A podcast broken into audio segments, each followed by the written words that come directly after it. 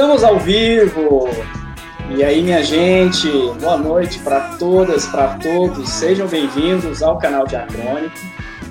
Eu sou Muniz Pedro e hoje a gente vai debater um tema que assaz interessante, tanto do ponto de vista da história, como também do ponto de vista da filosofia, sobre as concepções e a natureza do tempo especificamente na disciplina de História, por isso o título é Tempo Histórico, mas também vamos tratar aqui de outras concepções filosóficas que muitas delas acabam fundamentando a compreensão e a concepção sobre o tempo. E hoje eu tenho aqui duas convidadas excepcionais, né, colegas de, de graduação, é, foram minhas veteranas, inclusive, então sou mais novinho aqui,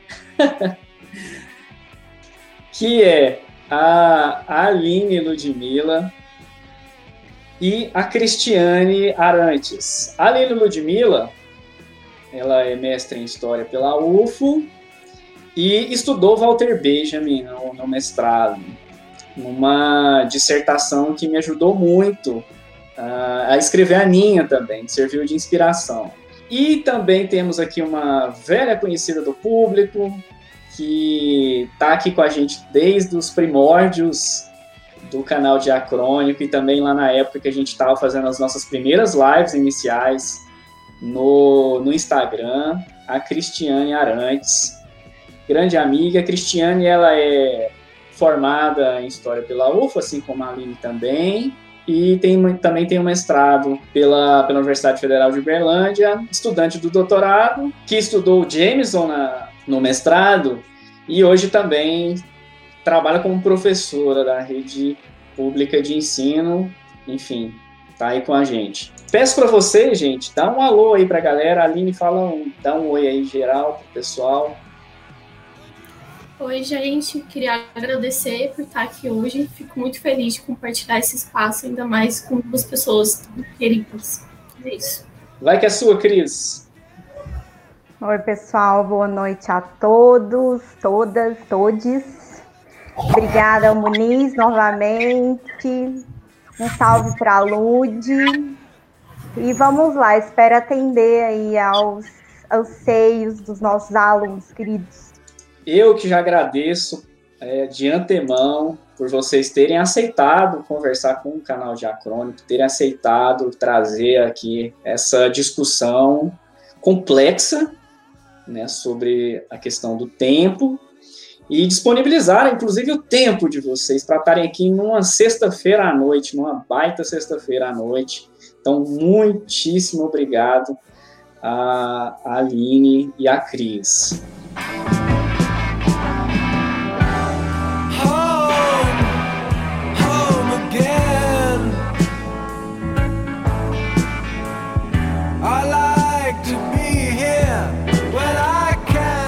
Enfim, para a gente começar, eu não pretendo me alongar muito aqui.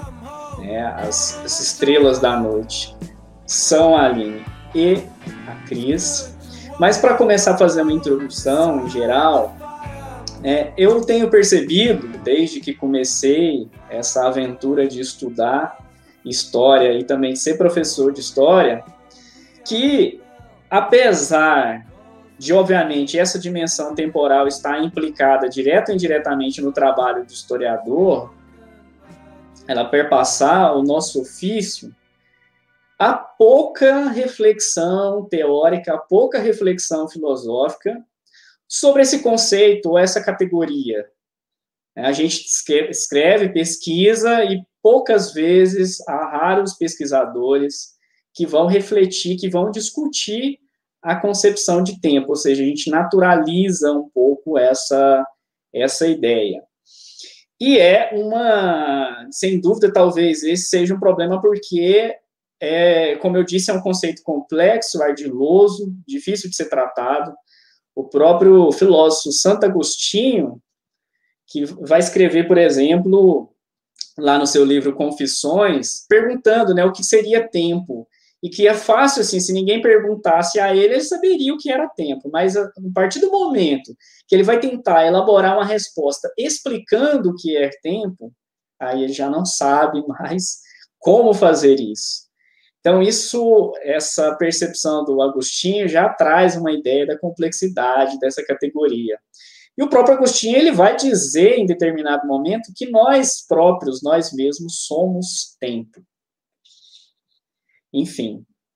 E o próprio historiador francês é, Antoine Prost, ele vai definir o trabalho do, do, historiador, ou seja, ele vai diferenciar o trabalho do historiador para o do sociólogo e do etnólogo justamente por essa categoria de tempo.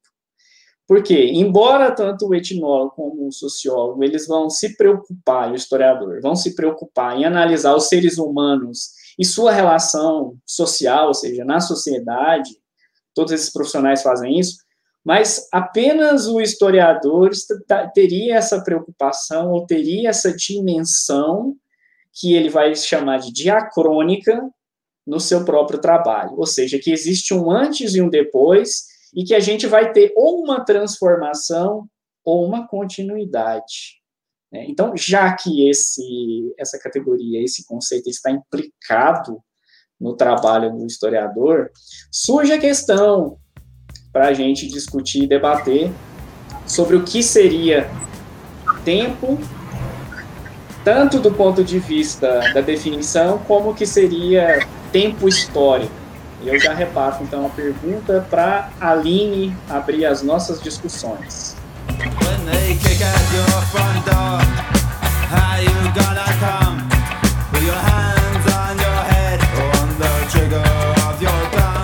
É, conceituar o tempo é, igual você falou, é uma tarefa bastante difícil, né? Que diferentes tradições tentaram desempenhar. Mas o que eu noto é que essas tradições, elas geralmente dão pouca ênfase às tradições não ocidentais também, sobretudo as tradições de povos originários, etc., né? Então, geralmente elas são tentativas calcadas numa epistemologia que ela é ocidental, etc. Então, as tentativas de querer dar um sentido único para o tempo, elas fracassaram diante da dificuldade de traduzi-lo pela sua mensurabilidade, né? Então, quando você tenta traduzir o tempo numa dimensão mensurável, você acaba fracassando nesse sentido. Então, eu acho que mais importante do que a gente conceituar o tempo ou dar uma definição cerrada sobre ele, uh, sobretudo o tempo histórico, eu acho que o importante é interpelar, pensar sobre o tempo, né? E aí tem um historiador, filósofo, ou seja, ele perpassa essas barreiras, que chama Pomian, e ele escreveu um livro que chama A Ordem do Tempo. E ele lembra nesse livro que, apesar de termos uma tradição histórica que trabalhe com o tempo, né, sobretudo como objeto, ele coloca que raramente essa mesma tradição histórica ela reflete sobre o tempo, né? Digamos assim, a historiografia por vezes ela lida com o tempo, ela uh, faz um recorte de um determinado período, mas ela reflete muito pouco sobre a natureza daquele, daquele tempo, né? Então, eu acho que é importante a gente ressaltar que uh, houve renovações no seio da historiografia que trouxeram transformações metodológicas importantes à escrita da história, e uma delas concerne a ideia de, de tempo histórico, no entanto, ainda tem uma lacuna em relação a essas interrogações sobre o que seria o tempo histórico e como que a gente lida com ele, né? Porque quando eu estou falando que tem uma lacuna, é a gente pensar o tempo histórico não de uma forma estanque, assim, pensar também qual seriam as nossas próprias experiências com esse tempo, né? Então, se na historiografia clássica o tempo ele estava entrelaçado a uma teologia ou uma filosofia da história, de modo a ter uma sucessão de eventos, a historiografia, de alguma forma, ela incorporou várias mudanças em relação ao tempo. No entanto, essas mudanças, por vezes, elas ainda ficaram, elas ainda ficaram restritas a uma questão de ordem cronológica é como se a escrita da história ou a historicidade tentasse se sobrepor ao próprio tempo, sabe? Refletindo muito pouco sobre ele. O que, que eu quero dizer com isso? É que quando a gente fala em categorias de tempo, por exemplo, idade moderna, idade contemporânea, parece que esses conceitos eles são de alguma forma dotados de vida própria. E eu acho que de alguma forma isso desconsidera todos os descompassos, as singularidades que perpassam essas conceituações cronológicas. Então, eu acho que o que é importante a gente pensar como tempo e também como tempo histórico é que, para além dessa dimensão física do que, que é o tempo, uh, perceber que o tempo ele tem um sentido para além de temporal, ele tem um sentido psicológico, objetivo e subjetivo também, porque há indivíduos e há coletividades que fazem parte de um tempo e há diferentes formas de pensar sobre o tempo, né? Então, seria reivindicar um tempo histórico que ele não seja fixado em acontecimentos históricos, como se fosse uma caixinha assim que você vai preenchendo com acontecimentos históricos, sabe? Então, quando a gente pensa num tempo histórico que você interpela esse tempo, que você reflete sobre ele, é você trazer duas dimensões que eu acho que a história às vezes ela pensa muito pouco que seria, seria o acaso e a dimensão espontânea do tempo, né? Porque é justamente no acaso e no espontâneo que, por vezes, estão experiências individuais e experiências coletivas uh, que dizem respeito, por exemplo, aos gestos de recusa, às insurreições, às desobediências, né? Que elas não estão marcadas num tempo uh, que a gente coloca como determinado, né? Elas brotam de alguma forma do acaso também, do, dos sentimentos, sabe, das paixões, das paixões políticas.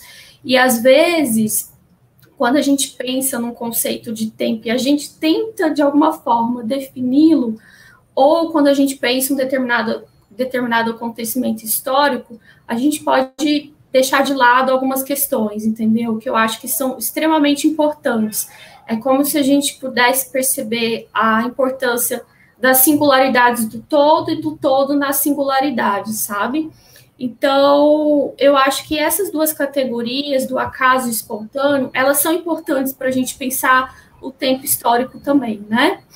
E eu acho que, pensando a questão do tempo histórico e relacionando com o nosso próprio tempo, a gente precisa pensar também que nós vivemos na égide, na égide de um tempo capitalista, um tempo que ele se rege pelo ritmo do trabalho, pela celeridade, e é um tempo que desconsidera a tradição, que desconsidera nossos desejos, desconsidera nossos anseios.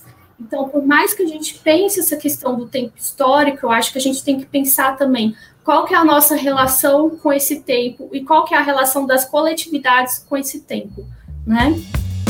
É isso.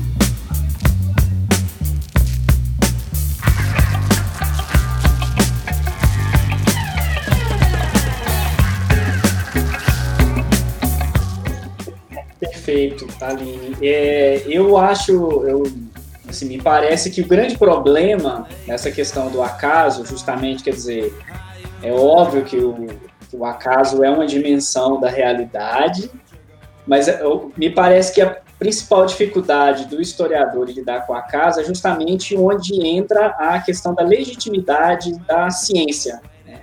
Do historiador tentar se respaldar, de certa maneira, numa, numa, numa, numa racionalidade, numa narratividade que teria um certo grau de determinação ou até mesmo de previsibilidade, né? Por mais que esses eventos já tenham acontecido. Mas é, me parece que esse talvez seja o grande problema. Tem um historiador é, recentemente, desses poucos, raros historiadores que vão discutir a, a questão do tempo, que eu acho que traz contribuições importantes, que é o Kozelek. Cris, você teria algo para falar sobre o Kozelek? Nossa, não tem nada para falar do Kozelek. Ou Kozelek, como vocês preferirem. Então, é, esse autor, ele é um autor muito importante para a historiografia, porque ele vai trazer uma das obras que acabam sendo quase monumentais ou quase fundamentais para pensar a modernidade e a ideia de tempo. Uh, ele é de uma tradição alemã, da história dos conceitos, e ele vai trazer uma semântica dos conceitos históricos. Isso para a gente é muito importante porque ele vai demonstrar como que a modernidade vai instituir uma determinada forma de se pensar a história e vai de, de certa forma delinear um, isso que a gente chama de tempo histórico. Embora a Aline já tenha chamado a atenção de uma forma é, bem pontual sobre que essa ideia de tempo histórico como algo forjado. No caso uh, de como o Kozelek vai trabalhar esse, a instituição, né, e o desenho desse, dessa ideia de conceito histórico ligada a essa ideia emergência de uma noção de tempo histórico, seria para o Kozelek uma, uh, um momento em que a modernidade enquanto um projeto que vai valorizar uma visão de futuro e aí instituir uma relação que separa passado, presente, vai projetar um futuro a partir de uma ideia de progresso, de progresso humano, que vai ser uh, é uma das grandes faces dos sentimentos coletivos do, no século XVIII. E esse progresso da humanidade, ele vai, de certa forma, desenvolver uma ideia de consciência histórica. É como se, de acordo com o que as pessoas tivessem consciência do seu próprio tempo. Mas o que é essa consciência? É uma fé né, na ciência, na técnica, na moral e na política que vai transformar. E aí, do que, que ele está falando? Ele está falando de uma história, obviamente, ocidental, e de um evento histórico que todos vocês já devem ter ouvido falar, que é a Revolução Francesa. E, é, e a partir desses eventos, né, e dessa ideia de uma consciência histórica em que nós vamos transformar o nosso presente a partir das nossas experiências passadas, né, que nos fizeram a chegar nesse presente, vamos projetar um futuro diferente, mais iluminado, mais progressista, melhor para todos nós, vão nascer as filosofias da história, que estão diretamente ligadas a essa ideia de uma consciência de tempo, de um tempo histórico. Né? E essas principais filosofias da história também são chamadas as utopias. A utopia, ela já existia, né, antes do século XVIII, XVII, XVI. Só que ela vai sendo reformulada por esse novo, essa nova categoria de tempo histórico. E ela é reformulada pensando sempre em algo que deve acontecer, como um sonho. Embora nós entendamos hoje que utopia seria algo que meio que inalcançável, mas mesmo sendo algo inalcançável, se deve procurar se deve tentar. E aí nascem as principais né, utopias modernas, que é o liberalismo, o comunismo, o anarquismo, uma tentativa de transformação social, seja ela qual for. E isso a gente, como a Aline disse, vai ter um problema, porque você vai trazer uma espécie de homogeneização dos discursos, das práticas, das formas de viver e de pensar. Ah, aí vocês podem me perguntar: ah, mas as pessoas ah, não eram assim? Sim, grande parte é uma tendência, um sentimento. Não quer dizer que todas as categorias, ou classes, ou camadas sociais, como vocês preferirem, pensassem dessa forma. O que acontece é que há um sentimento em relação a esse tempo. E que ele, isso também não, ele é, não é totalmente, totalmente positivo, né? Ele também é permeado por uma série de, de uh, instabilidades, incertezas, medo, porque o progresso, enquanto prática, né, principalmente quando a gente fala de modernização dos espaços públicos, a mudança, as mudanças nas cidades, isso vai, de certa forma, alterar a forma das pessoas viverem. Isso causa né, certa instabilidade, certa apreensão.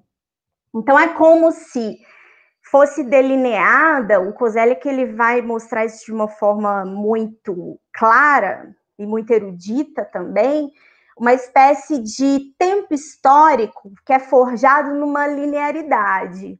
Né? Nós vamos uh, evoluir ao longo do tempo. isso uh, tem uma série de problemas. Né? E com os outros autores, a gente vai abordar um pouco isso.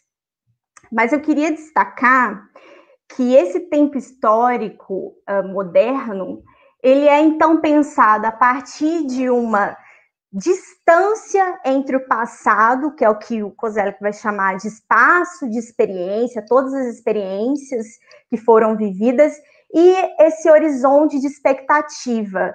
E essa distância seria uma espécie de lugar do presente. Né? O horizonte expectativa é aquilo que nós vamos projetar.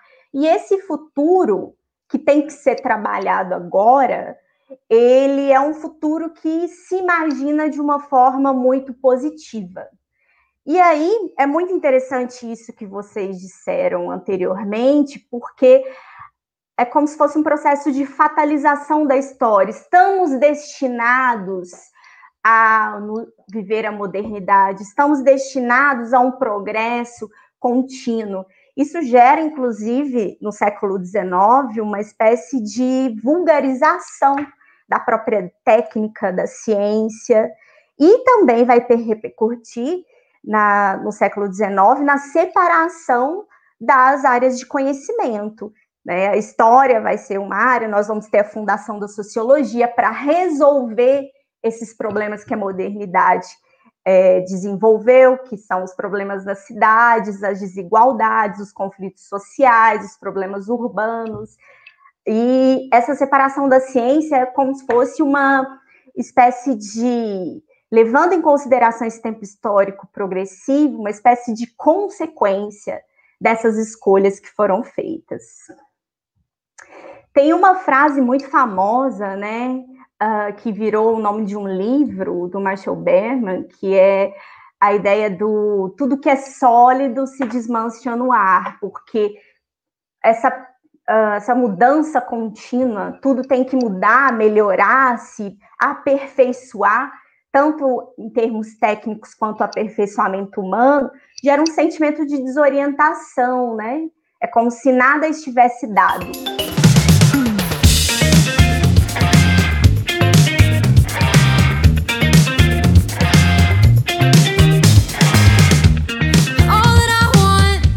Porque essa noção que, que você traz, essa, essa compreensão, na verdade, de tempo do, da modernidade, como progresso, como tele, teleosologia, né? Telos, o fim, algo que vai, é, de certa forma, se, é, se desenrolar de forma linear.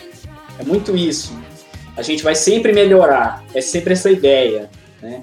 É, essa, essa compreensão era é muito típica da modernidade. Tem um autor que, apesar de ser moderno, ninguém vai dizer que Walter Benjamin não é moderno, mas ele vai trazer uma concepção de tempo também e vai fazer uma crítica a essa noção linear de tempo, justamente implicada com a noção de progresso. Então eu gosto, eu gosto bastante daquela imagem do, do, do quadro do Francisco de Goiás, que é o Saturno devorando o próprio filho, né? Que Saturno é um deus é um deus romano, mas a mitologia grega é Cronos, que é um, um das, das características do tempo.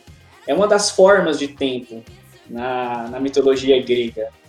E essa, esse, esse mito, esse símbolo, esse, essa imagem do, do Cronos, do, do tempo, do Deus tempo, devorando por, por os próprios filhos, seria mais ou menos, talvez, como o progresso que nos devora para se fortalecer e para continuar, digamos, de certa forma, imperando, né? E o, o, Walter Benjamin, acho que é um autor que vai trazer essa, essa crítica, um dos, dos autores, não só ele, mas vai trazer essa crítica, essa concepção de tempo. E eu gostaria de ouvir a Aline sobre o, o Walter Benjamin, porque ela estudou longamente esse autor na, na dissertação de mestrado.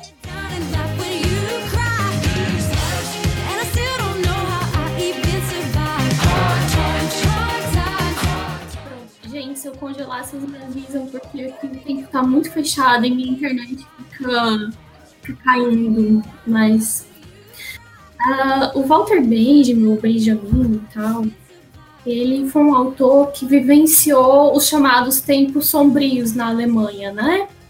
E então ele viveu momentos tensos assim, ele presenciou momentos de tensão, digamos assim, na Alemanha.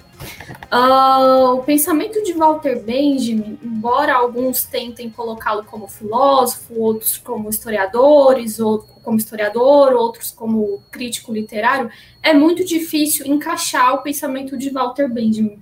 Eu estou fazendo essa introdução até para compreender um pouco qual que é a noção de tempo que ele vai esboçar.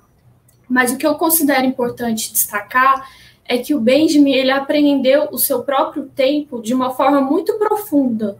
E ele delineou fragmentos sobre o tempo e a memória que são muito importantes para o pensamento tanto filosófico, quanto histórico, quanto político também. E eu acho que a, a ideia que Benjamin traz de tempo ela é muito atual também, justamente porque ele traz uma certa urgência, sabe? Que eu considero essencial. Sobretudo quando ele relaciona essa urgência com a ascensão do fascismo. Eu acho que de alguma forma a gente pode uh, relacionar com os períodos que nós estamos imersos, né? Claro que existe particularidades, assim, não é fazer um anacronismo, mas é pensar o que, que podemos aprender com a concepção de tempo em Walter Benjamin. E mas antes de entrar na concepção de tempo no pensamento do Benjamin, eu gostaria de ressaltar que ele não escreveu um tratado ou uma teoria sobre a ideia de tempo, tampouco sobre a ideia de memória, né? Então, o que a gente encontra em relação a esses dois conceitos no pensamento de Benjamin são fragmentos, uh, são fragmentos que ele delineou, né? Só que são fragmentos que têm uma profundidade que, que nos faz que nos faz refletir sobre esse conceito, né? Então, eu acho que ele traz um elemento que é, digamos assim, como nós podemos interrogar a ideia de tempo. E considerando aquela questão que eu coloquei uh, em relação ao tempo uh, que nós estamos imersos, eu acho que essa reflexão é importante.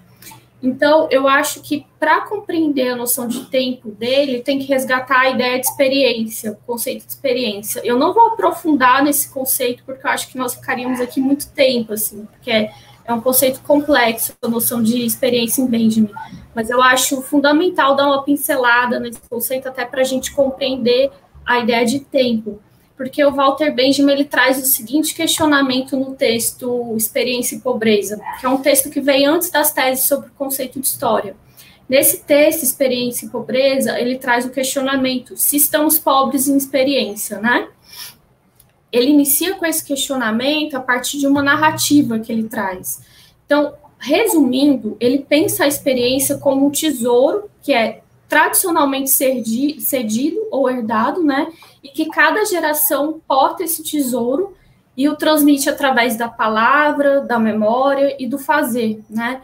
Então, o dom de compartilhar palavras e gestos pela tradição, segundo bem, foi esmaecido pelo empobrecimento da experiência. Isso se deve ao desenvolvimento intensificado da técnica, que, segundo ele, incentivou o empobrecimento da experiência ao oferecer o espetáculo do imediato com todas as suas fantasmagorias. Né? Então, digamos, a técnica, o desenvolvimento técnico, ele trouxe esse, esse, esse empobrecimento. Então, note que nesse texto o Benjamin ele tem um olhar um pouco melancólico, até mesmo pessimista em relação à técnica. Mas o que eu gostaria de ressaltar é que essa dimensão, essa análise que ele faz, muda conforme os textos que ele vai escrevendo. Porque, ora, ele olha com um olhar pessimista e melancólico, que era próprio da, da natureza dele, ele era um, um filósofo muito melancólico, ora ele olha com espanto, no sentido de que a técnica ela também pode ajudar na emancipação. Um exemplo seria a fotografia ou o cinema, né? Então, nesse texto, ele traz a seguinte crítica, que a modernidade, digamos assim, ela nos, ela nos tornou pobres em experiência, justamente porque a gente foi perdendo esse dom de compartilhar sabe? Então, numa modernidade de vidro e transparência, que são dois termos que ele usa muito, inclusive para criticar a burguesia, uh, o vidro e a transparência, por que, que ele traz esses dois elementos? Porque não há mistérios. Se não há mistérios, não há refúgios para esconder tesouros. Então, a tradição, de alguma forma, ela é esmaecida e os sujeitos, eles são desvinculados de todo o seu patrimônio cultural, de suas heranças, né? Então, nasce dessa pobreza, segundo Benjamin, um novo conceito de barbárie, que seria aquele conceito que nos impele a partir para frente, a começarmos de novo e a contentarmos com pouco, né? Então, seria já ali os primórdios da, da crítica que ele vai fazer à ideia de progresso. E quando ele fala na herança, a herança que ele faz menção seria o próprio passado.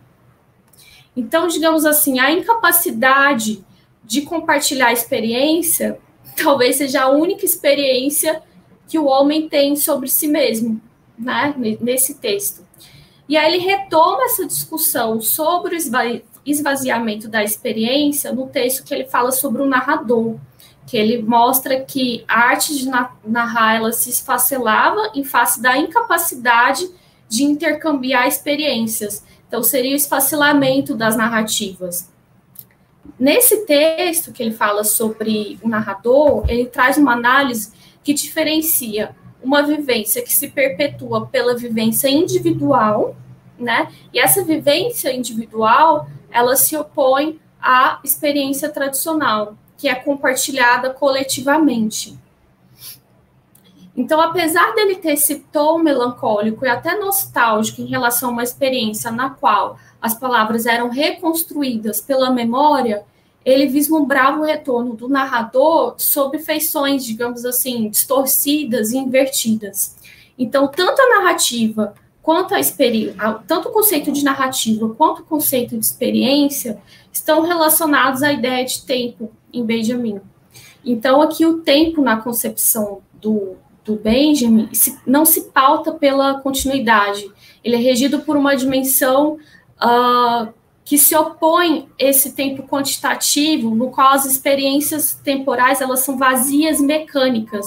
São experiências que aniquilam os traços de espontaneidade e também de possibilidades, porque se o tempo ele é contínuo e ele é regido pelo cronos, pelo cronos no sentido do encadeamento de eventos, o futuro já é dado, você não tem outras possibilidades, tampouco possibilidades de transformação. Isso é a lógica de um tempo capitalista também. Então, é importante ressaltar que quando o Benjamin ele tece essas críticas ao tempo linear, ele está fazendo uma crítica à modernidade e à modernidade que se rege pelo capitalismo, né? Então, o Benjamin ele tece algumas críticas ao progresso defendido uh, dentro dessa ideia de modernidade, mas também ao progresso defendido pela social-democracia alemã, e pelo marxismo que a informava, sobretudo o marxismo soviético. Além disso, ele tece algumas críticas ao historicismo alemão. Então, o que, que ele coloca? Que, o que, que tem em comum entre a social-democracia, o historicismo alemão e ao marxismo vulgar? Segundo ele, ambos têm em comum a ideia de um tempo que é homogêneo e é um tempo vazio, né?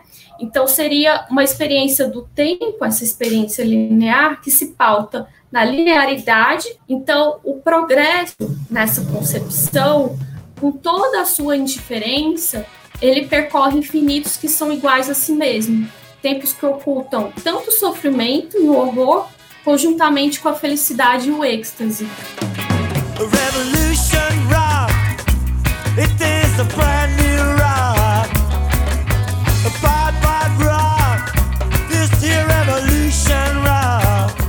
Me parece que a Aline caiu. É o problema que está chovendo, né? Lá em Brasília, aqui também está chovendo.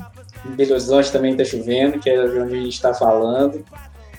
Então, é, vamos, vamos ver se ela consegue entrar. Eu vou tirar ela aqui.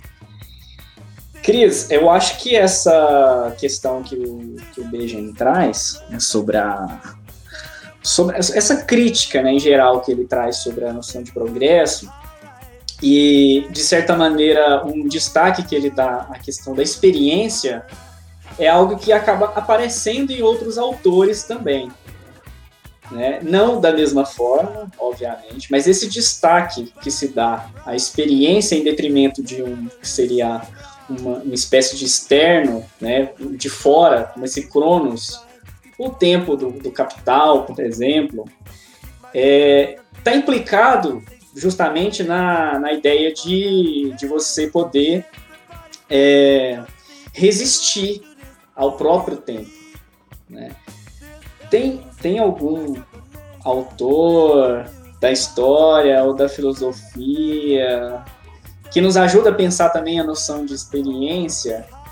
Eu acho que talvez o, o próprio Kozelek ou mesmo o Artog, acho que eles acabam falando, tocando no assunto sobre a experiência. Como que é vista essa noção? Enfim, tem algum parâmetro em relação à, à resistência do tempo ou, ou não aparece nada em relação a isso?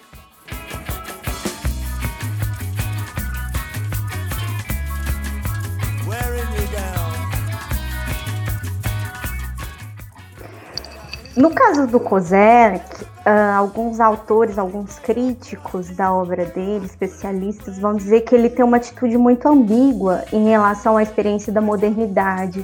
Porque por mais que ele consiga captar esse sentimento a partir das, das fontes que ele vai trabalhando e pela própria tradição, porque Kozelek foi um autor que esteve diretamente ligado aos historicistas mais clássicos, né? E o historicismo, ele ele tinha uma agenda de um tipo de escrita da história científica e que te, teria né, uma função de formação social do povo alemão. E a história é entendida como uma espécie de formação social, formação do indivíduo para a coletividade, para melhorar aquela sociedade, aperfeiçoá-la. Então, uh, o Kozelek, ao mesmo tempo que ele identifica isso, ele percebe que essas filosofias que a modernidade vai produzir, ao mesmo tempo, uh, tornam a história como uma espécie de instrumentalização de determinados projetos de poder.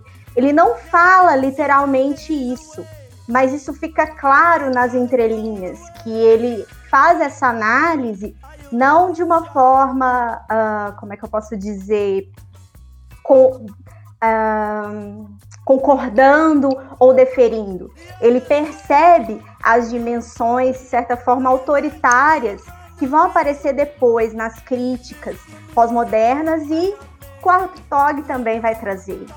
O Artog ele faz uma, você disse, né, a relação do Artog em relação, na forma como ele compreende o tempo.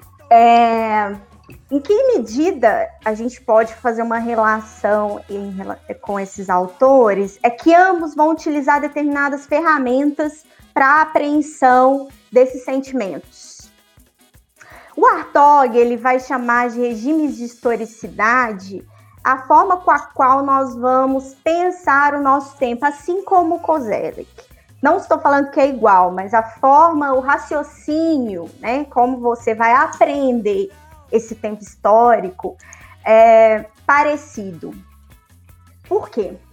Ele vai identificar o Artog que em 1989 seria o momento em que há uma clivagem, uma espécie de brecha que é aberta com a queda do Muro de Berlim.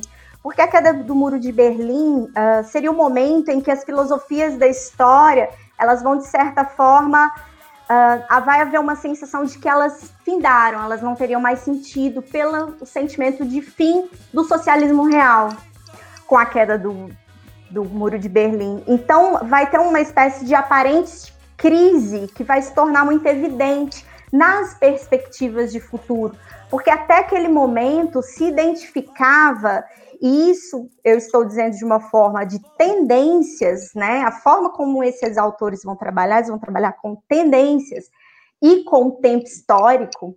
Eles vão entender que há uma crise, principalmente no caso do, do Artog, em que as perspectivas de futuro vão ser esmaecidas.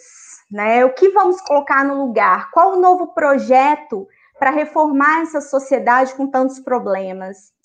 E aí ele vai usar a categoria que nós chamamos e ele chama de regime de historicidade, que ele vai buscar de outros autores, que seria o momento em que há uma brecha entre o momento de tensão na perspectiva de tempo. Se acabou as filosofias de, da história, acabou a modernidade, acabou esse projeto de progresso, acabou esse projeto de aperfeiçoamento humano, isso gera uma espécie de. Um, não só crise, mas uma espécie de dúvida sobre os projetos de futuro. E aí, de acordo com Artog, isso é ele que diz, tá, gente? Há uma dissolução, então, do tempo histórico. Por quê? Ele entende que o tempo histórico ele está baseado num regime específico de historicidade. Então, se nós não compreendemos e não identificamos esse regime de historicidade, então há uma fratura no tempo. Por quê? Se não, se, sem modernidade, sem aperfeiçoamento, estamos onde? Em que momento? Né? Então, essa fratura, para ele, é aquilo que o Kozelek vai chamar de espaço de experiência e horizonte, horizonte expectativa. O que é o espaço de experiência? Repito, né, são as experiências do passado que vão servir ao presente para esse horizonte de expectativa. Com o fim desse tempo histórico e dessa filosofia da história, então nós não temos mais esse tempo. Não temos mais, então temos uma fratura. E aí ele vai chamar de um novo regime de historicidade. E esse regime de historicidade ele vai invalidar experiências e expectativas. E ele vai criar, vai desenvolver um conceito que, de certa forma, a priori, temos que ter um pouco de cuidado, seria um conceito que uh, descreve muito o ano de 2020, que é o conceito de presentismo. O que é o presentismo? É uma incapacidade de conseguirmos separar passado, presente e futuro. É como se estivéssemos em um passado alargado e não conseguíssemos projetar algo no, no, futuro e as experiências do passado como se elas não servissem mais. No caso de um projeto de modernidade, é como se ele tivesse falido, né? Pelas experiências tanto as experiências fascistas que a Aline trouxe ao citar Walter Benjamin e a conexão do Walter Benjamin com o seu tempo, todos esses autores, eles estão diretamente tentando responder às questões do seu tempo.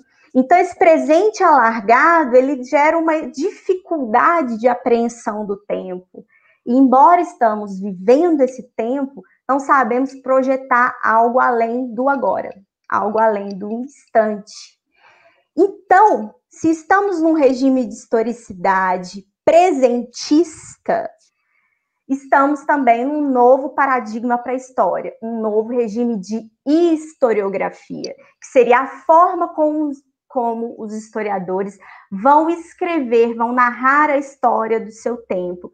E existe um caráter, inclusive político, nessa discussão sobre regime de historicidade, porque se as narrativas historiográficas não chamam tanto atenção quanto as narrativas do cinema que, se, que trazem experiências do passado, então os historiadores têm que criar novas formas para não para competir, né, com essas narrativas, mas para valorizar essa sensação com o passado. Só que tem um outro autor que a gente vai falar dele depois, que não vê isso mais ou menos como algo muito positivo, não. Seria mais uma nostalgia pela nostalgia. Tempo, tempo, mano, velho, falta tanto ainda sei pra você correr macio. Esse, esse espaço de esse espaço de experiência da qual fala o, o, o Kozelek, e que, que remete, obviamente, com o regime de historicidade do, do Artog, me parece que eles são muito semelhantes ou contíguos, enfim. Tem são de tradições diferentes, é, né? O Artog ele é francês, o Kozelik é alemão.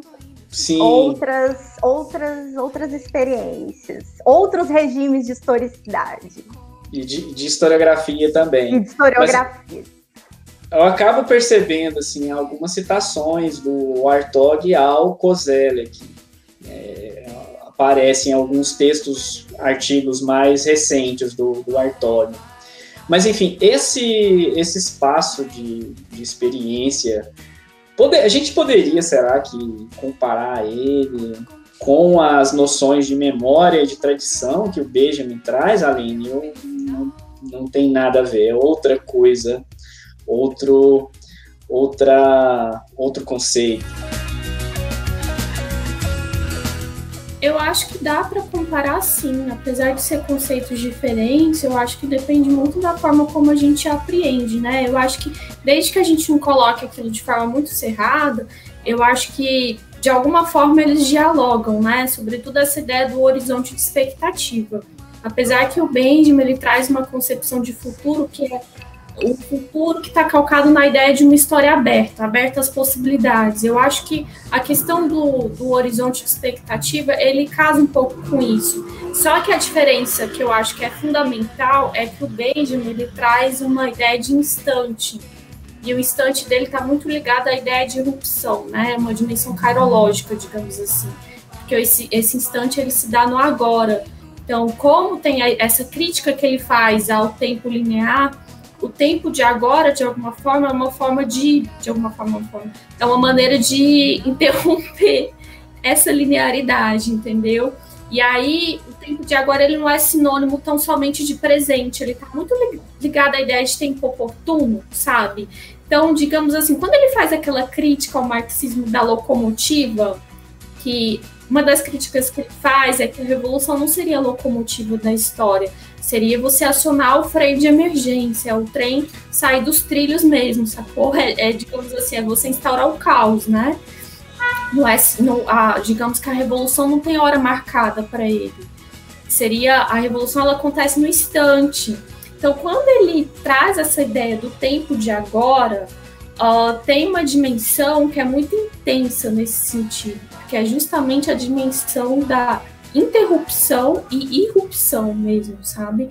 Que é você uh, você não ter hora marcada para qualquer processo de transformação, mas ao mesmo tempo é um tempo que urge, sabe? Traz uma, uma necessidade. Por isso que eu acho que o Benjamin, de alguma forma, ele, ele traz essa atualidade no sentido da urgência, sabe? E essa urgência, ela não é programada ela vem de todos os anseios e desejos sociais, digamos assim, do, tanto da experiência individual quanto da experiência coletiva, e o que, que a gente faz com esses anseios.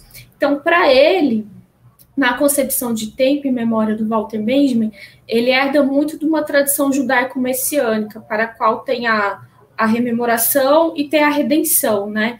Então, quando ele fala na rememoração, seria trazer do outrora alguns fragmentos do passado para o agora. Mas isso não se dá de forma resignada, né? Tipo, você tão somente trazer o passado para o presente. Tem que ter um intuito de transformação. Por isso que, para ele, uh, para o Benjamin, o historiador ele tem uma tarefa histórica, que seria reviver esse passado, mas uh, digamos que dar vida ao passado e o que eles chamam de, o que ele fala de uh, dar vida aos mortos também, né, de você uh, trazer os destroços do passado, não pode ser um ato passivo, de tão somente deixa eu colocar o passado no presente. Ele tem que ter um potencial transformador nesse sentido, né? Então ele fala que nós não podemos aprender o passado tal como ele foi, né?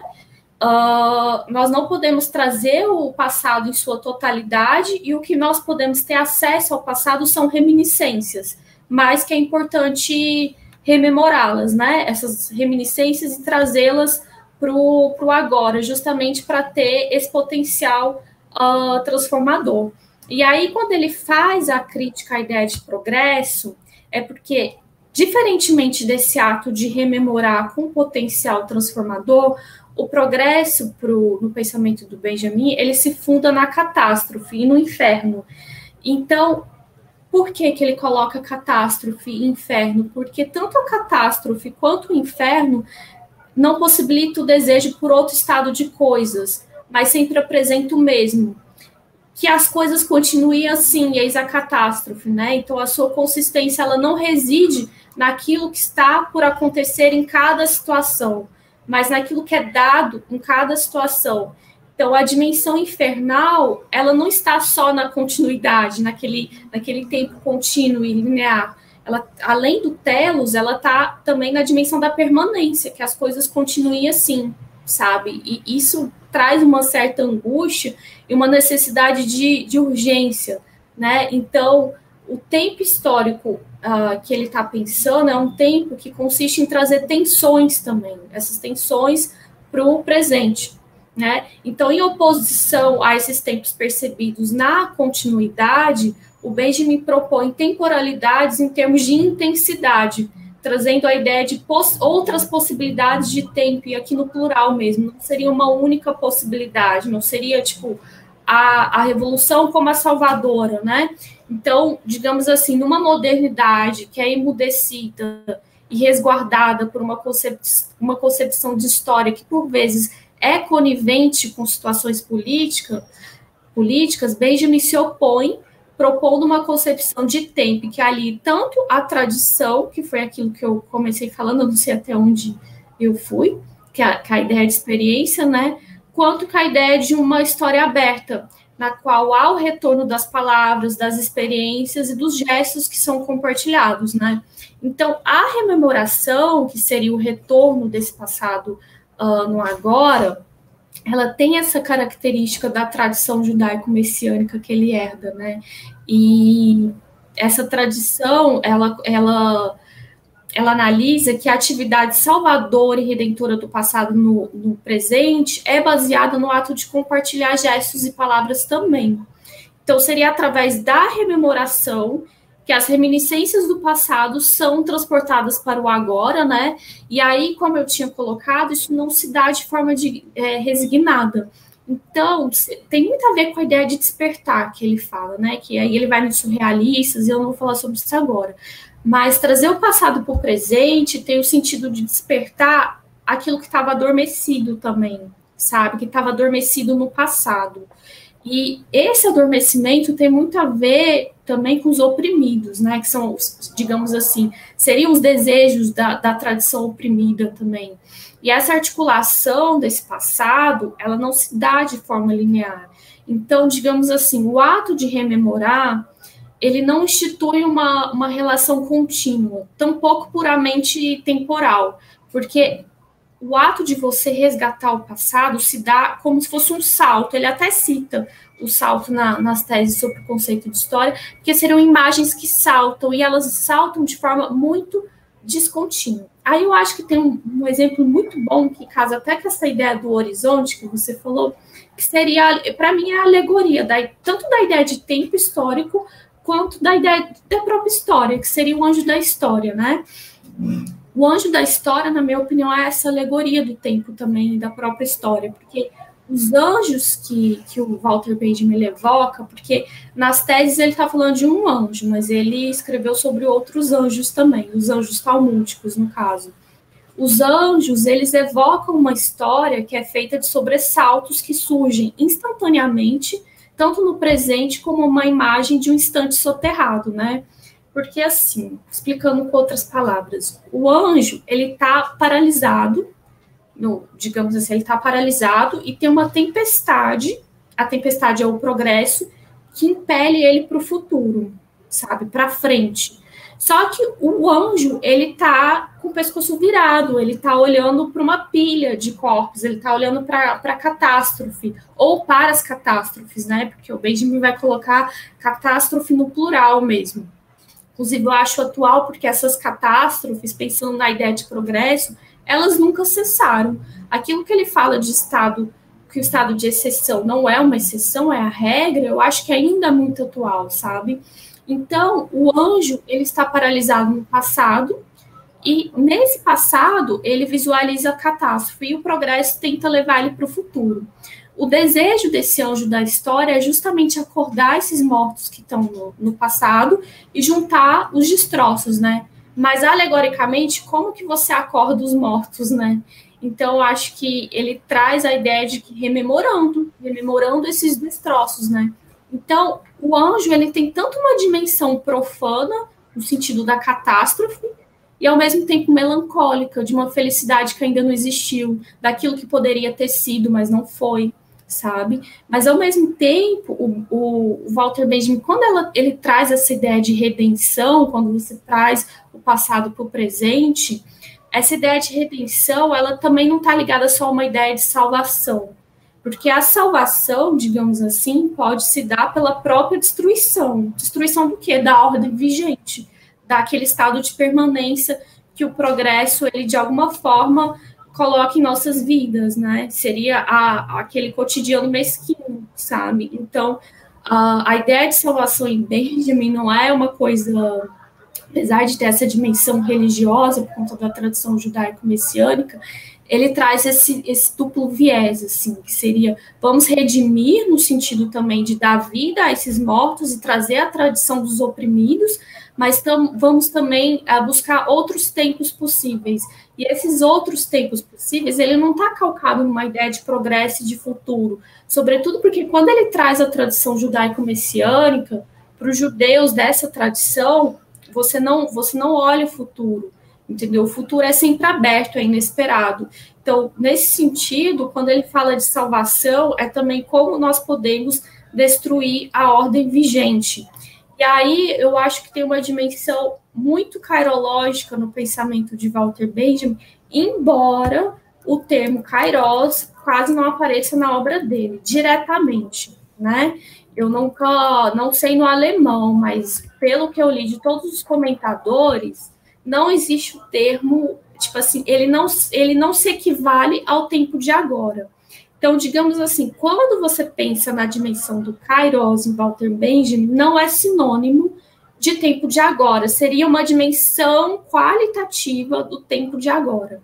Seria uma característica desse tempo que ele está pensando, que é muito similar ao Kairos, porque aqui, nesse sentido, o Kairos ele está muito ligado à ideia de oportunidade.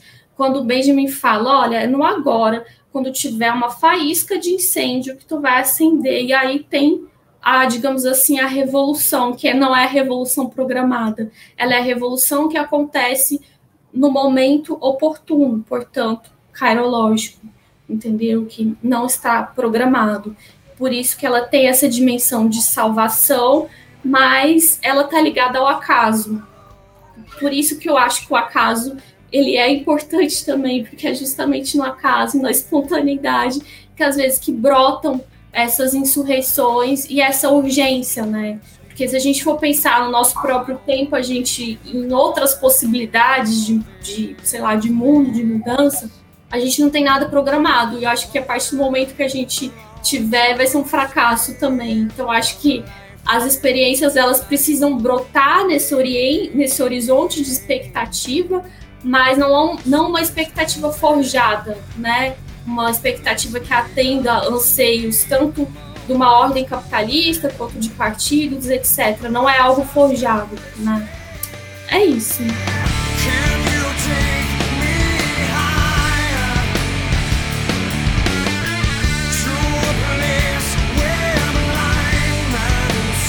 Maravilha!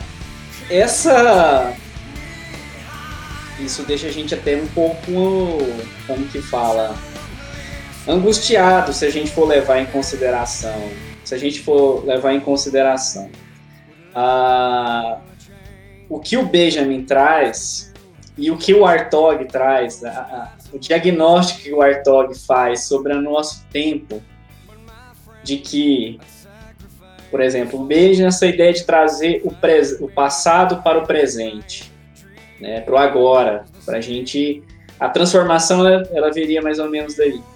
Mas já que agora a gente não tem mais é, não tem mais essa possibilidade, quer dizer, estamos na era do presentismo, como o Artog diz, para onde iremos, dona Cristiane Arantes, né? E as, acabou as nossas esperanças. O que, que a gente pode tirar, por exemplo, das lições sobre o pós-moderno e o pós-modernismo?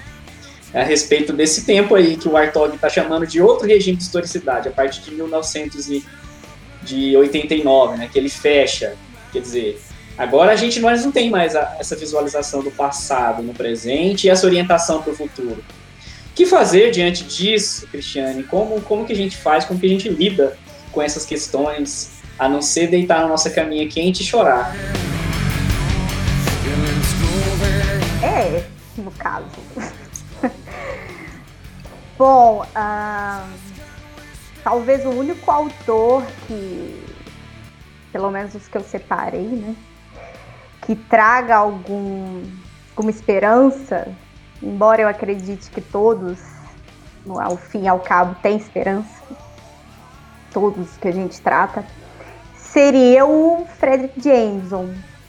Mas porque é um autor, né, que embora alguns seus críticos digam que ele não seja marxista, ele é um autor marxista. Isso não é um mérito nem um demérito, mas é porque ele visualiza na cultura de massa, na possibilidade da cultura de massa, uma possibilidade de transformação sistêmica. Mas para isso seria necessário um resgate disso que o, talvez, né, estou fazendo uma analogia aqui do que a Lud chamou atenção no Walter Benjamin da tradição, no caso do Jameson seria a recuperação da historicidade, da historicidade da cultura. Por quê? Uh, Jameson é um autor muito trans, transdisciplinar e ele é identificado como talvez o último da, da teoria crítica porque é um grande leitor da escola de Frankfurt.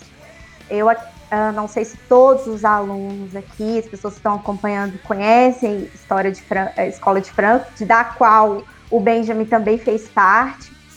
Uh, eles tinham uma, toda uma discussão sobre a cultura de massa, principalmente no pós a Segunda Guerra Mundial, porque essa escola é uma escola alemã que foi constituída após é, esse momento histórico e vai traçar uma série de discussões sobre como a cultura foi instrumentalizada de, a partir de uma nova forma de da engrenagem do capitalismo. E aí vai retirar o potencial da cultura como revolucionária, como transformação e formação do indivíduo para ser mera mercadoria. E essa discussão ela vai aparecer e ainda é muito presente no dia de hoje, mas o Jameson ele vai reformulá-la na medida em que ele mantém um caráter, uma visão marxista da história, por ter um pensamento extremamente dialético, mas ele entende que estamos vivendo um outro momento.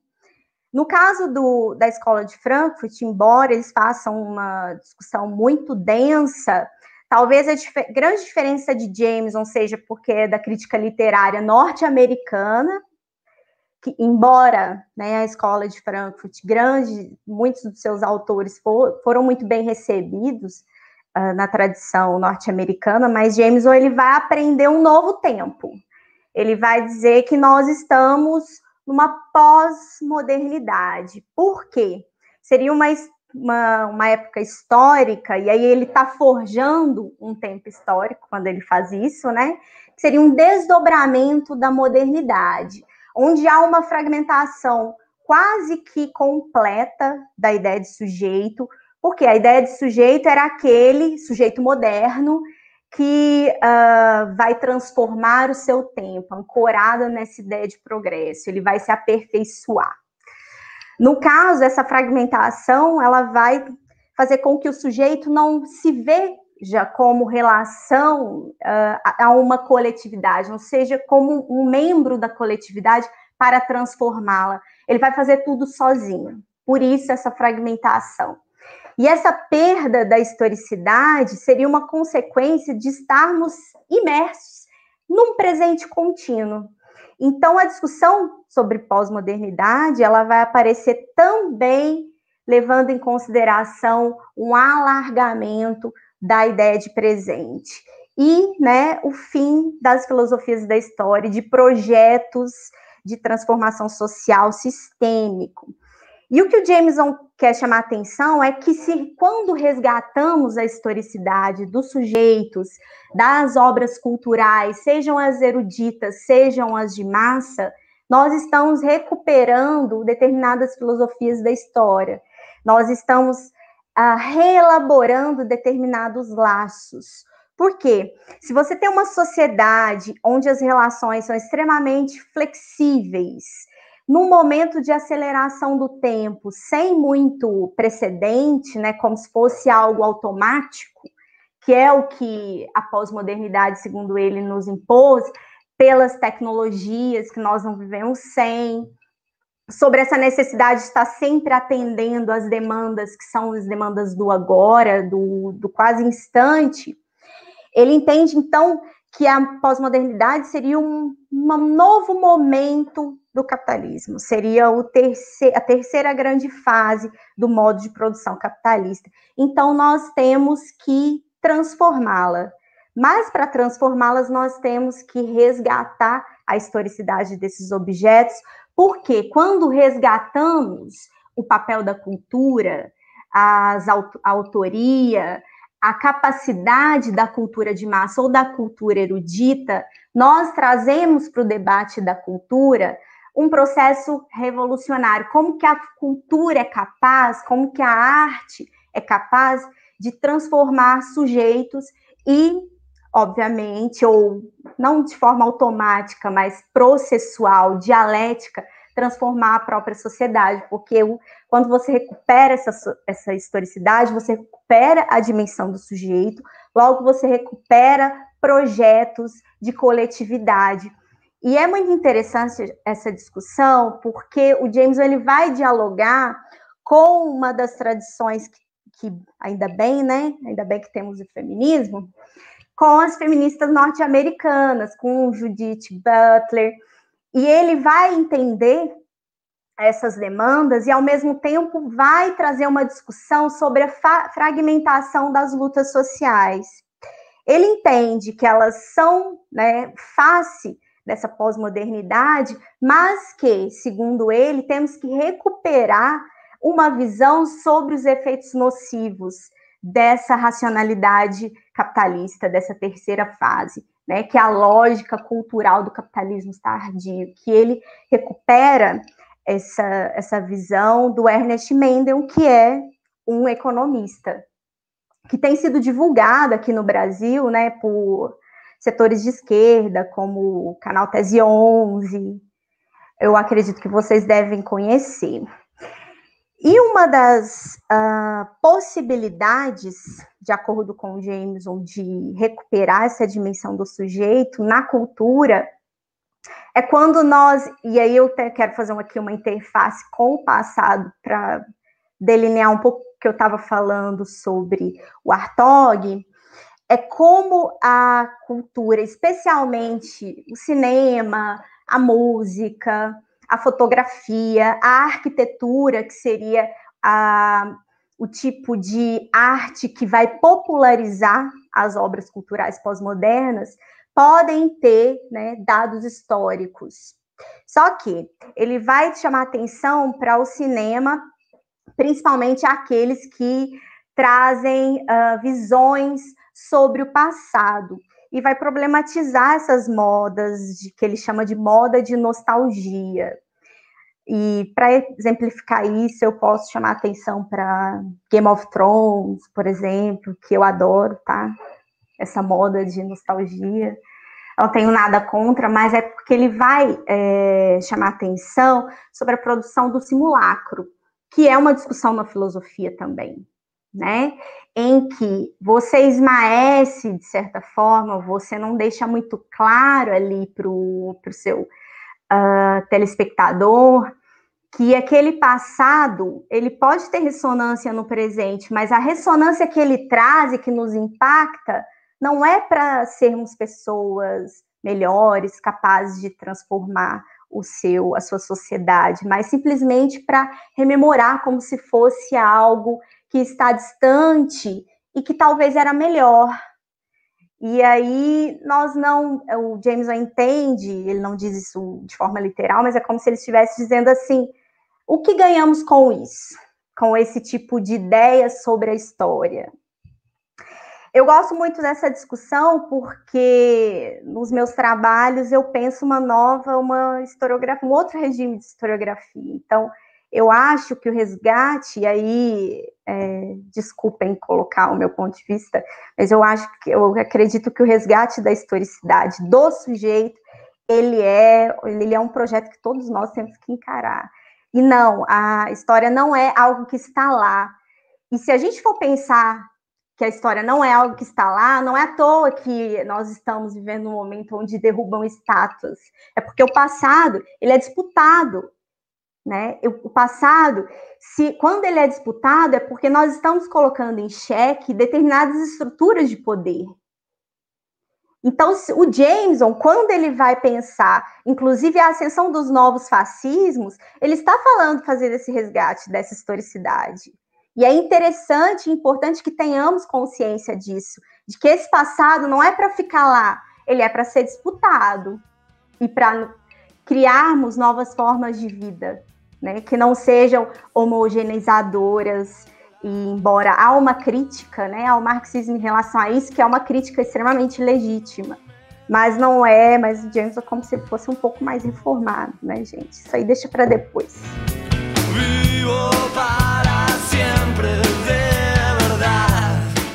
É, realmente eu acho que esses autores, como Jameson, como, como o Walter Benjamin, acabam é, trazendo um pouco de acalento para a gente, né? Porque assim, a própria, a própria noção de, de tempo, no tempo, se a gente for ligar ela ao capitalismo, e o próprio conceito de proletário tem a ver um pouco com a, essa ideia de que não temos tempo. Né? Proletário é aquele que não tem tempo. É, ele, ele, ele, ele é obrigado a vender o tempo dele. Tempo não é, não é dele mais. Né? Ele perdeu o tempo. E dá para fazer uma, uma, obviamente, uma, um paralelo com, com a política na Grécia Antiga. O jeito que a democracia surge é o jeito que a política surge. Justamente porque o trabalhador ele não vai ter possibilidade de ir na Ágora discutir, deliberar, porque ele não tem tempo, ele tem que trabalhar, ele tem que produzir. Então acaba que a política é a que fica para aquelas pessoas, os bem-nascidos, que tem ócio, né? Ficam ali no ócio tem essa possibilidade de fruir o tempo, de observar as formas, enfim. É, teria outros autores para a gente trazer para essa discussão a respeito do, da questão do trabalho, da questão do, do tempo do capital, né, nessa, nessa, nessa proposta que a gente está fazendo aqui de não só trazer as leituras pessimistas, mas também as leituras otimistas da história, porque assim, de pessimista eu acho que eu já tô, já tô bem alimentado, assim, já tem Sim. bastante, a própria realidade, ela, ela está cada vez mais mandando bala a respeito disso. Né? Então, eu tô, eu tô querendo o outro lado. eu tô querendo Sim, eu também estou procurando. Lado. Também estou procurando. Eu acho, uh, só completando, eu acho que é nessa direção aí que eu também tenho tentado pensar, nessa dimensão do trabalhador, por exemplo, eu tenho alunos que estão nesse momento aqui, que são mulheres que é, ficaram anos sem trabalhar, sem, sem fora da escola, tiveram seus filhos que, que acordam seis da manhã e tem animação e empolgação para assistir aula online das sete às nove da noite então eu acho que a, o processo de transformação ou de esperança, eu vejo que está aí.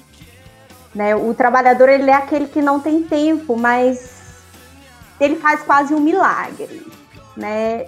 Um salve para essas mulheres, porque eu acho que elas, quando o James dialoga com as, com as feministas e elas dialogam com ele, e elas começam a discutir também uma agenda anticapitalista, como faz Angela Davis e todas as maravilhosas que a gente conhece, eu acho que é justamente isso, né?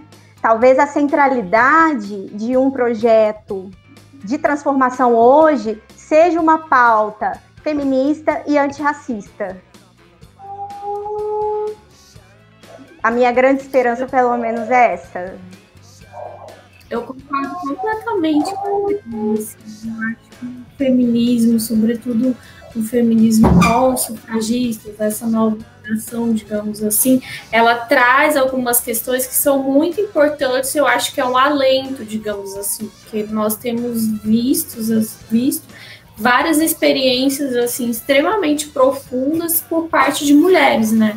A Silvia Federici é uma dessas autoras que, embora ela faça uma crítica ao capitalismo, ao trabalho reprodutivo, ela traz essa dimensão histórica né, do, da própria, ela reconstitui de alguma forma o processo de acumulação primitiva do capital, mas ela traz a possibilidade, inclusive, de, de reencantamento, né?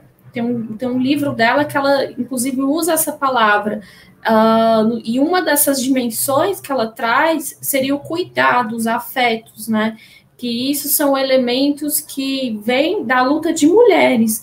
Então, acho que as mulheres na contemporaneidade, elas têm, digamos assim, uh, tem sido um alento, né, no sentido de trazer, eu acho que uma outra possibilidade de pensar e estar nesse mundo. Eu acho que nenhuma outra possibilidade, outras possibilidades. Eu acho que tem várias experiências históricas também contemporâneas que eu acho que traz um pouco de esperança, assim, digamos, se você for pensar nas mulheres de Rojava, se você for pensar nas experiências apatistas também, eu acho que são experiências que a gente pode aprender e que de alguma forma dialoga com essa ideia da tradição e ao mesmo tempo traz essa possibilidade de outros mundos possíveis ou outras maneiras de vivenciar esse mundo, considerando que a gente fala em outros mundos possíveis, mas digamos assim, já, já existia já existiam vários processos históricos que outros povos vivenciavam, né? Enfim.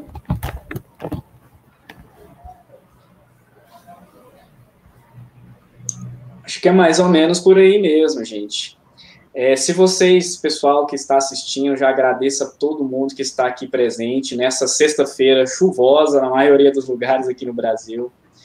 É, muito obrigado pela presença de vocês, pela participação por se dispuserem vir aqui nos conversar com a gente. Se tiverem questões para fazer, podem mandar que a gente já está caminhando aqui para o nosso fim.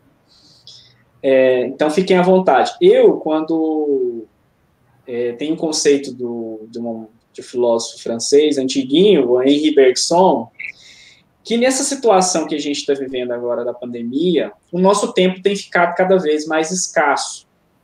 Não é verdade? Assim, nós professores trabalhadores em geral, é, temos visto o nosso tempo cada vez mais diminuído, embora pareça que no tempo do relógio seja igual ou semelhante. Mas nesse tempo da, da internet, do instante, esse tempo digital, instantâneo, que a gente trabalha praticamente 24 horas por dia. E o, o Bergson, ele tem um conceito de tempo muito interessante, é um tempo filosófico, psicológico, que não tem nada a ver com o tempo histórico, mas que eu gosto de pensar ele para pensar a realidade também do trabalho do professor, porque que nem aquela história, achar que o professor, ele trabalha só durante os, os 50 minutos de aula, é você não tem ideia nenhuma do que faz o professor, né? Então, assim, é, é o conceito é de duração. É, exatamente. É o conceito de duração. Né? É porque, assim, pensa bem, se a gente for levar em consideração esse tempo psicológico. Um minuto da gente aqui assistindo uma live é um tempo, é um, é um, é um tá aí, cronometrado, um minuto. Pode, pode ser um tempo que ser rápido, passa rápido. Agora, um minuto, se você for colocar a sua mão no fogo, ela vai, ela vai torrar, né? Então, há uma diferença de, de sensibilidade, de experiência que a pessoa sente, e eu acho que isso tem muito a ver com a noção do tempo, do trabalho do professor, por exemplo, né? O trabalho do professor é a mão no fogo, né? É um negócio que demora, não é assim, passa rapidinho. Então, você sente aquilo de uma forma totalmente diferente. Obviamente, pela noção mecânica de tempo que tem, essas discussões elas, elas acabam não indo para frente.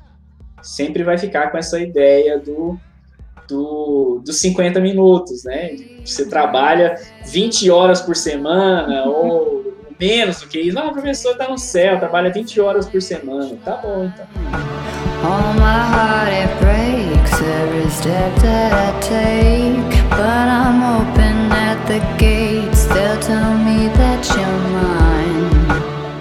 Lá. Cris, você quer comentar alguma coisa que passou batido, algo que ficou para trás aí de algum autor? Gente, eu, eu, tinha um outro autor que eu ia trabalhar, né? Que é o Lyotard, mas a conversa foi fluindo, é sinal que foi bom. Mas, é, em linhas gerais, eu só, em relação à discussão sobre tempo histórico, é, eu queria só deixar assinalado, e aí é uma conclusão prévia, de acordo com os meus estudos em historiografia, que é uma noção forjada. Não é uma for noção forjada somente pelos historiadores, mas ela tem a ver com isso que nós chamamos de regime de historicidade. Ela foi criada por um projeto econômico chamado capitalismo, né, que é exatamente isso que o Muniz estava falando. Como que nós vamos cronometrar as, o seu tempo de trabalho e a sua produtividade? Porque não é só ficar trabalhando, o seu tempo tem que ser produtivo. Eu não sei onde que a gente vai chegar nisso. Daqui a pouco a gente vai dormir duas horas por noite, né? Mas enfim. É, eu queria deixar isso claro e que, na verdade, os historiadores eles têm dificuldade em assinalar isso, fazer essa discussão, porque ela realmente é uma discussão filosófica que foge um pouco à tradição historiográfica, na medida em que nós historiadores nós trabalhamos com fragmentos. E essa discussão ela dá muito margem para uma discussão filosófica que extrapola os fragmentos, né? É mais questões de sensibilidade, sensibilidade diante que algo de algo que foi forjado pelos homens, pelas mulheres ao longo do tempo. Então é isso que eu queria deixar claro. Ela não se esgota aqui nesses autores, isso é uma escolha que nós fazemos, tanto eu quanto o Muniz, quanto a Lude, para trabalhar essa noção. Mas há outros autores que a gente pode é, falar com vocês, quem quiser aprofundar. E é isso.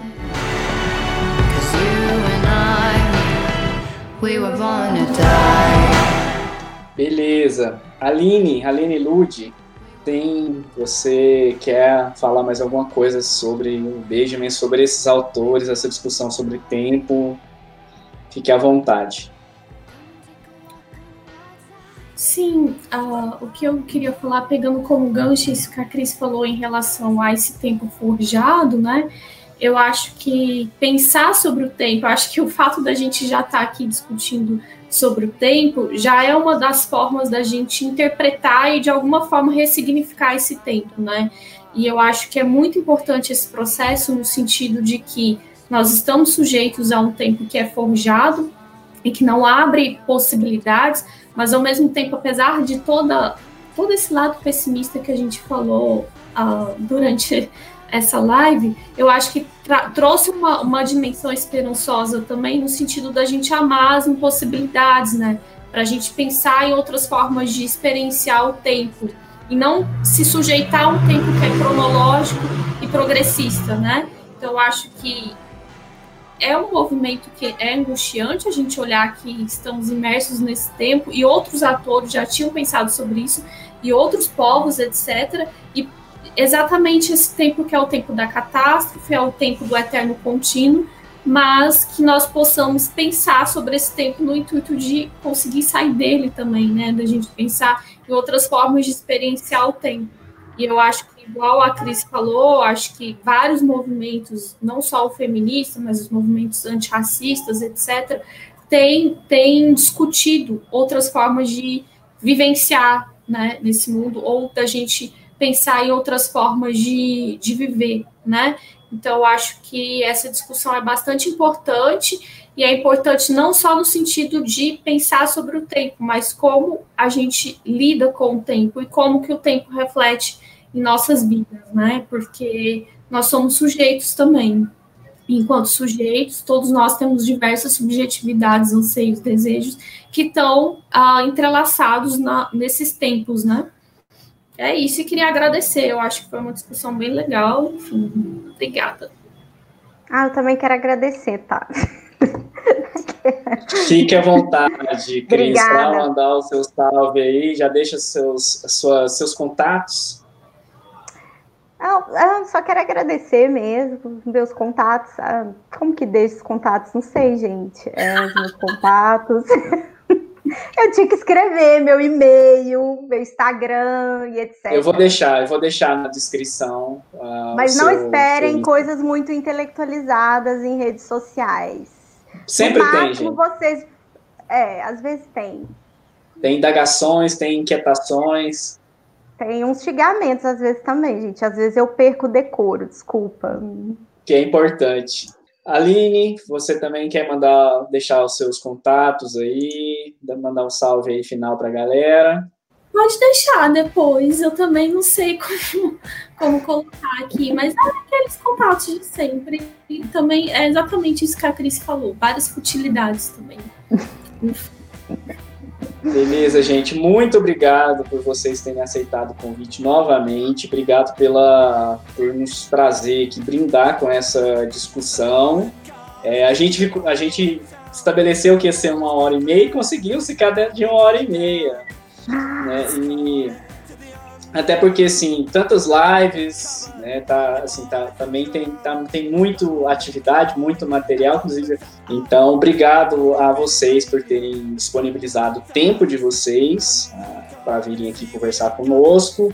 Agradeço todo mundo que veio aqui nos comentários, que veio aí é, curtir a nossa, a nossa live. Peço a vocês que, caso não seja inscrito no canal, se inscrevam. A gente está sempre com discussões aqui sobre ciências humanas. E talvez a gente até faça uma segunda rodada sobre para discutir outros autores que abordam a noção de tempo. Enfim. Ah, eu queria então falar é isso, uma... gente. Fala, Aline. Gente, valorize o canal do Muniz, que é muito legal, e outros canais independentes, porque, né? Porque eu acho que é uma forma de compartilhar experiências esse tipo de canal que é independente, totalmente autônomo, e o bichinho trampa pra caralho pra manter isso daqui. E é isso. Ah, é verdade, gente. Já, já escreve aí, já ativa o sininho, curte, compartilha. Olha só, obrigado, gente, pelo, pelo jabá aí. Mas a, a ideia é essa mesmo: é um espaço criado para todos nós, amigos, colegas, para todos nós aqui é, travarmos discussões e trazermos conceitos e espalhar conhecimento histórico, filosófico, enfim, na rede de maneira autônoma e sem ganhar nada, porque é, a ideia é essa mesmo. Então, até mais, gente. Até a próxima. Valeu!